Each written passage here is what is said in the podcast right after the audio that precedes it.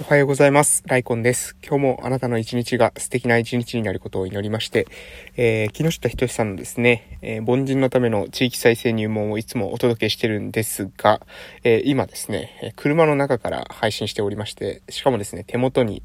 えー、地域再生入門がないということになっておりますので、今日はですね、今日も、えー、以前も一回反応したと思いますけれども、えー、私のですね、車の中に載っていました書籍からですね、え、岡本太郎さんの、え、自分の中に毒を持てっていう書籍があるので、そちらの方からですね、え、本日も言葉をチョイスして、え、お届けしていきたいと思います。えっとね、シリーズでこう連続で配信してる時には、えー、シャープ1、シャープ2みたいな感じで、えー、シャープじゃない、ハッシュタグか。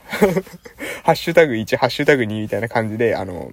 後からですね、調べやすいように、えー、ナンバリングしてるんですが、えー、このですね、自分の中に毒を持てに関してはですね、まだナンバリングしてはいません。なので、どういうことかというと、また今後ですね、え、私のタイミング次第ではですね、もう一度自分の中に毒を持てシリーズをですね、朝やっていくことかになるかと思いますので、被っている回があるかと思いますが、え、その辺はご了承いただけたらなというふうに思っております。ということでね、まあ、近況報告をして、え、できるだけね、書籍の内容はですね、今後、もしかしたらもう一回やる可能性もあるので、え、ま、近況報告をね、しっかりとしてから行こうかなと思います。え私は鹿児島県の奄美大島の某村で地域おこし協力隊として、え現在活動しています。本日2022年の1月24日月曜日ということで、え土日が明けました。で、今週もね、1週間始まります。えー、2022年1月スタートしてからですね、鹿児島県奄美大島、えー、新型コロナウイルスのですね、猛威に、えー、さらされております。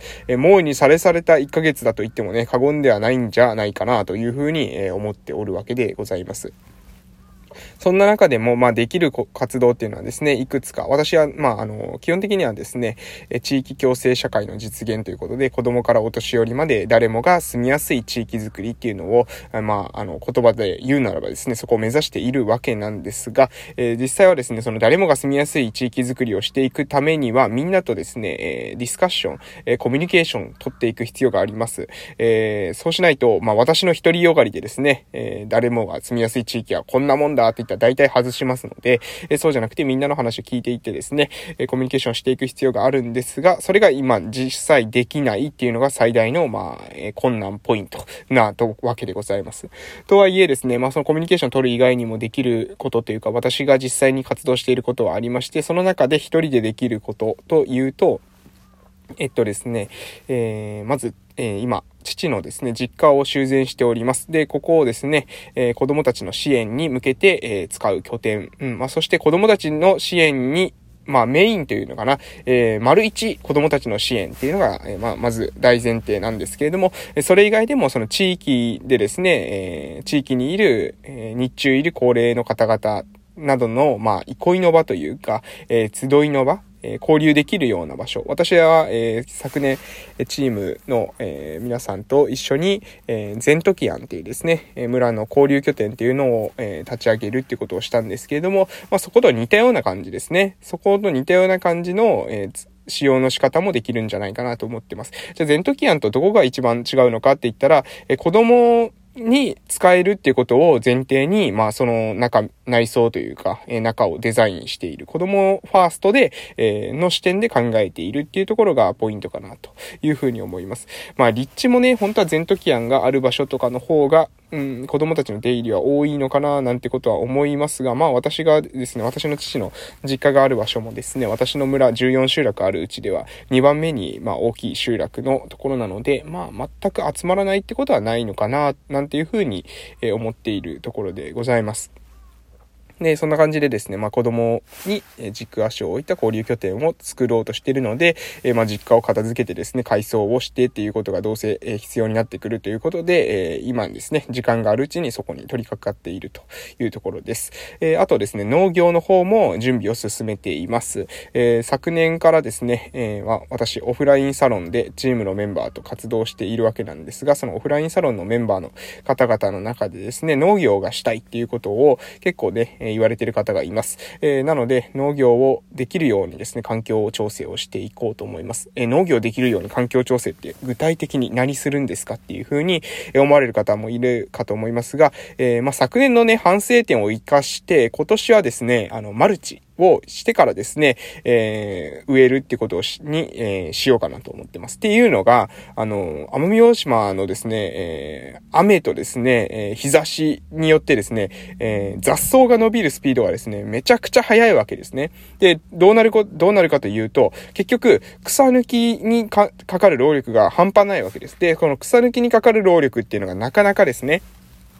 えー、みんなを疲弊させていくというか、疲労させていく、あの、マンパワーが非常にかかるようになってしまうので、もうそんなことならもうマルチをしてね、えー、地面に日が当たらないようにして、えー、草を、え生やさない。そうすると草取りの、え手間が省けるだろうということをね、え考えているわけでございます。なので、えマルチをして、えー今日、今年はですね、えー、野菜を育てようかなと思います。もちろんね、マルチをすることによって、えー、高温障害っていうんですかね、えー、黒マルチなんですよ。いや、本当に白マルチっていうものもあるんですけど、結構ね、高くて、でできればやっぱりね、えー、安価にやるっていうことが、まあ、今後スケールしていく上ではね、私、資金今ありませんのでね、えー、重要だと思って黒マルチにしたんですが、えー、この黒マルチにすることによって、まあ、光を集めますのでね、光を、火を集め、えー太陽光をね、えー、集めます。で、その太陽光を集めることによって、中の温度が上がってですね、高温障害っていう、えー、ことになる。まあ、要するに、えー、熱くなりすぎるんですよ、中が。そして雨降った後だと中が蒸し風呂みたいな感じになってですね、えそれで根がダメージを受けるんじゃないかっていうことが一番懸念されてます。なので、そのある意味、その、暑さに強い、え作物、を選定する必要があるかなということで、まあ今考えてるのはですね、沖縄野菜ですね。沖縄野菜だったらいけるんじゃないですか？わかりませんけれども。あの、沖縄とか、あとはもうちょっと、あの、えー、何ですか、えー、日差しの強い厳しい気候で、えー、育っている、えー、その熱にですね、負けないような、え、植物っていうのを、まあ、選定して植えてみて、まあ、で、それでですね、うまくいかなかったら、まあ、ある種ですね、まあ、それはそれでいいかなと思ってます。その実験的にね、やってみて、で、うまくいくかいかないかわかりませんが、え、うまくいったらいいし、うまくいかなかったらいかなかったで、まあ、それはそれでね、あの、経験かなというふうに、え、思っておるわけでございます。ということでね、できることから淡々と、コツコツ淡々とやっていこうというのが、まあ私の考えでございます。ということで、えー、そろそろですね、えー、書籍の方に移らせていただきます。まあ、本日もね、あの実家の修繕ですかね。今日はちょっと雨が降ってるので、えー、畑はできないと思いますので、実家の修繕がかなというふうに思っております。あ、ごめんなさい。あと、もう一つですね、補足で言うとね、オフラインサロンのメンバーの活動がですね、2022年のね、1月はね、もう中止にしております。コロナがですね、非常に流行っているということで、密になるとですね、そこでクラスターとかってなっちゃうと、どうしてもね、高齢の方々が多いですので、感染しちゃったらね、もしかしたら、もしかするっていうことなので、今ね、そこを休んでいるんですけど、やっぱね、話聞くとですね、休んでいる人たちがね、もう早く集まりたいっていうことを、声をただいてるんですよね。うん、やっぱり家で一人でいるとですね、かなり、うん、なんだろう、うつうつとしてくるというか、気分が上がらないみたいなことが、えー、起きているみたいです。なので、ここはね、しっかりとですね、私たちこういった情報をキャッチしながら、えー、今後ね、えー、もしコロナみたいなことがあった時にはどう対応するかっていうことは、これちょっと考えなければいけないな。ただ、直近はですね、準備できてないで、えこういった、まあ、事態に、え陥ったわけなので、今の段階ではですね、ですね感染広げないために、えもう、あの、オフラインサロンは開かないってことにするんですけれども、でもね、もう一回もう二回ってこれを繰り返していくのはちょっと愚かなので、えー、そこを、えー、も、もしですね、今度こういったことがあった時に子供、えー、高齢の方々がですね、孤独を感じないというか、えー、そういったうつうつとした気分にならないような方法っていうのを考えていく必要があるんじゃないかなというふうに思っておるところです。まあね、あの、鍵はですね、オンラインだと私は思っております。はい。えー、では、本日のですね、岡本太郎さんの、えー、自分の中に毒を持ての言葉をですね、引用していきます。それでは、いきます。えー、人生を真に貫こうとすれば、必ず条件に挑まなければならない。命をかけて運命と対決するのだ、するのだ。その時、切実にぶつかるのは己自身だ。己が最大の味方であり、また敵なのである。はい、えー、以上でございます。もう一度読ませていただきます。えちょっとね、噛んでしまうんですけれども、えー、噛まないようにですね、気をつけて読んでいきたいと思います。人生を真に貫こうとすれば、必ず条件に挑まなければならない。命をかけて運命と対決するのだ。その時、切実にぶつかるのは己自身だ。己が最大の味方であり、また敵なのである。